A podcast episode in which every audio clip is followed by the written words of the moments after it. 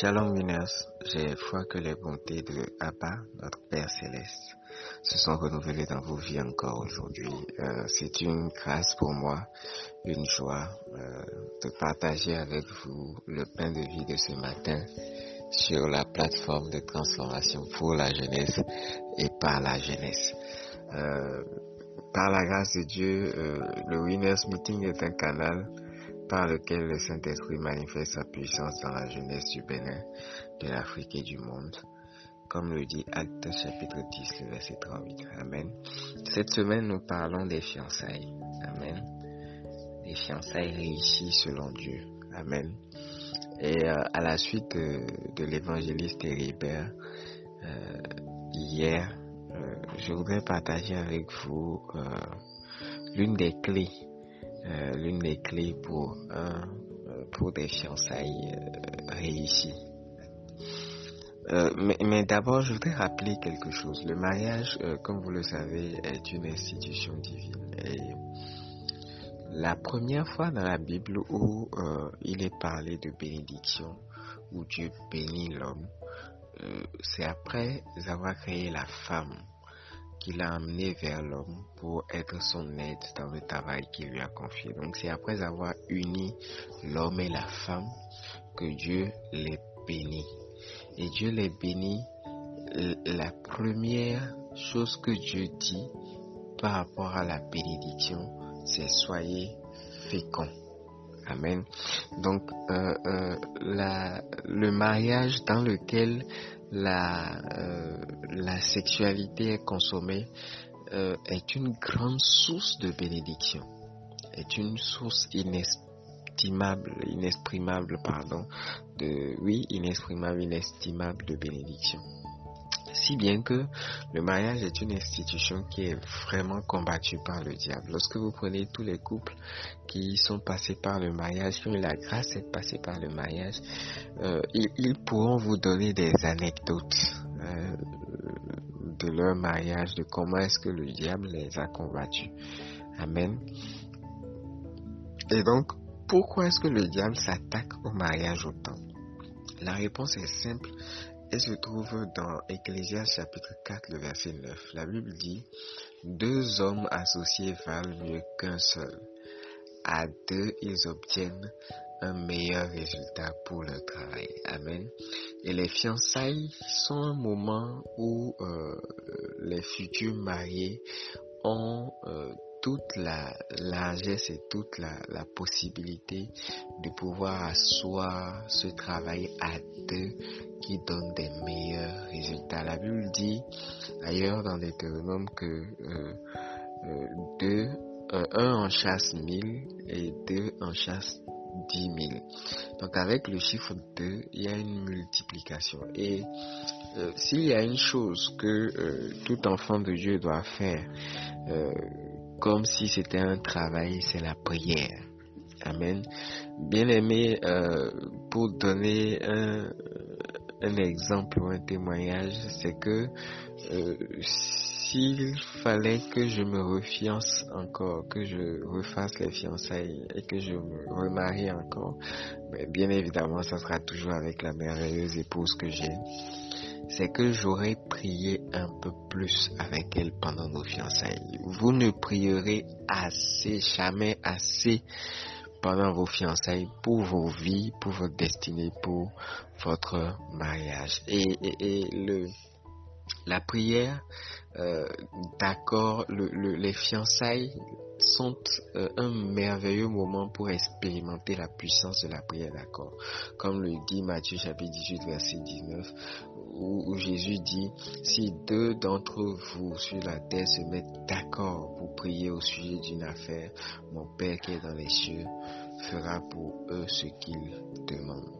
Et donc, c'est à cause de la puissance de multiplication, d'efficacité de la prière à deux qui se produit dans le mariage et dans les fiançailles en fait que le diable en a après les fiancés et après les, mariés. Amen. Et je voudrais ce matin partager avec vous euh, quelques sujets de prière. Euh, étant donné que la, la prière d'accord euh, pendant les fiançailles est très puissante. Le diable va chercher des moyens légaux pour pouvoir diminuer l'efficacité de cette prière. Et l'un de ces moyens-là, c'est les conséquences du péché. Amen.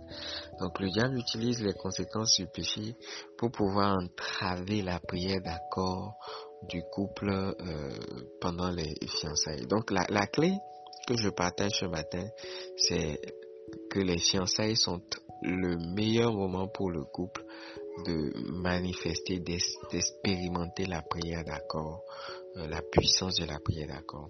Et pour le faire, il va falloir tenir compte en tant que sujet de prière de, des conséquences du péché qui, qui plombe l'efficacité de la, de la prière d'accord. Et 1 Thessaloniciens chapitre 5 le verset 23 le Thessaloniciens chapitre 5, le verset 23 nous dit que le Dieu de paix vous sanctifie lui-même tout entier et que votre être, votre esprit, l'âme et le corps soit conservé irrépréhensible lors de l'avènement de notre Seigneur Jésus-Christ. Donc ça signifie que la sanctification concerne à la fois l'esprit, l'âme et le corps. Et donc le péché concerne également l'esprit, l'âme et le corps. Le but du diable en nous faisant euh, en nous tentant pour que euh, nous péchons dans le corps, nous péchons dans l'âme, c'est que le péché arrive au niveau de l'esprit pour avoir une incidence éternelle dans nos vies. Et donc, je voudrais partager quelques, euh, quelques exemples, deux ou trois exemples de conséquences du péché, du péché de, du corps, du péché, euh, du péché de, de l'âme, euh, qui plombe en fait l'efficacité, l'efficacité de nos prières et de la prière d'accord pendant, pendant les fiançailles.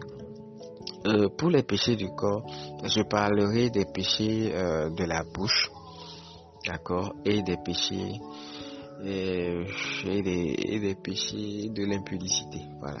Donc je parlerai des péchés de la bouche. Les péchés de la bouche, on parle de mensonges, des critiques, des calomnies et tout.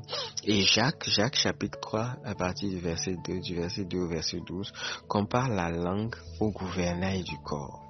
Donc si bien que euh, lorsque votre langue n'est pas sanctifiée, c'est qu'elle appartient en réalité au diable en tant que gouvernail de vos vies. Et il a la possibilité de conduire, de vous conduire dans le décor comme il veut. D'accord? Et comme péché de langue, on peut citer le mensonge, on peut citer les calomnies, on peut citer euh, les critiques, les injures et tout ça.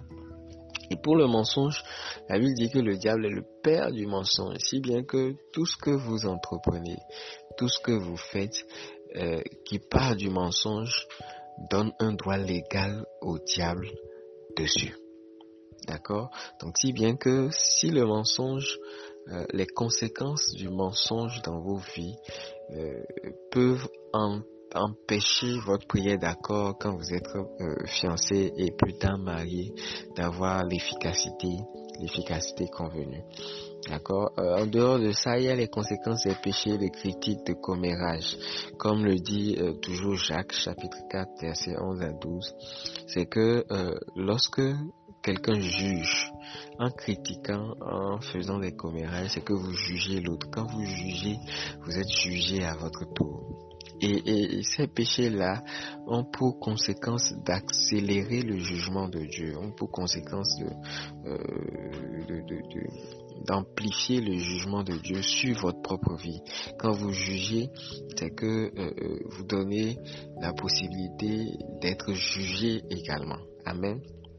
Et en tant que péché, comme péché de l'âme, je veux parler de la jalousie, je veux parler de, la rébellion euh, et tout, qui sont des péchés de l'âme et, qui ont comme conséquence la désorientation.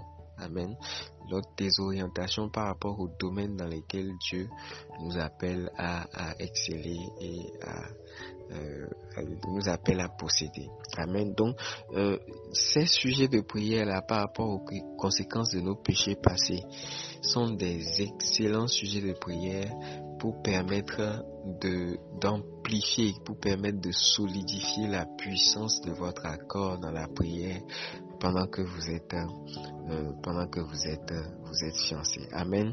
Donc euh, ce matin nous allons écrire nous allons écrire comme phrase euh, je profite de mes fiançailles pour expérimenter la puissance de la prière d'accord.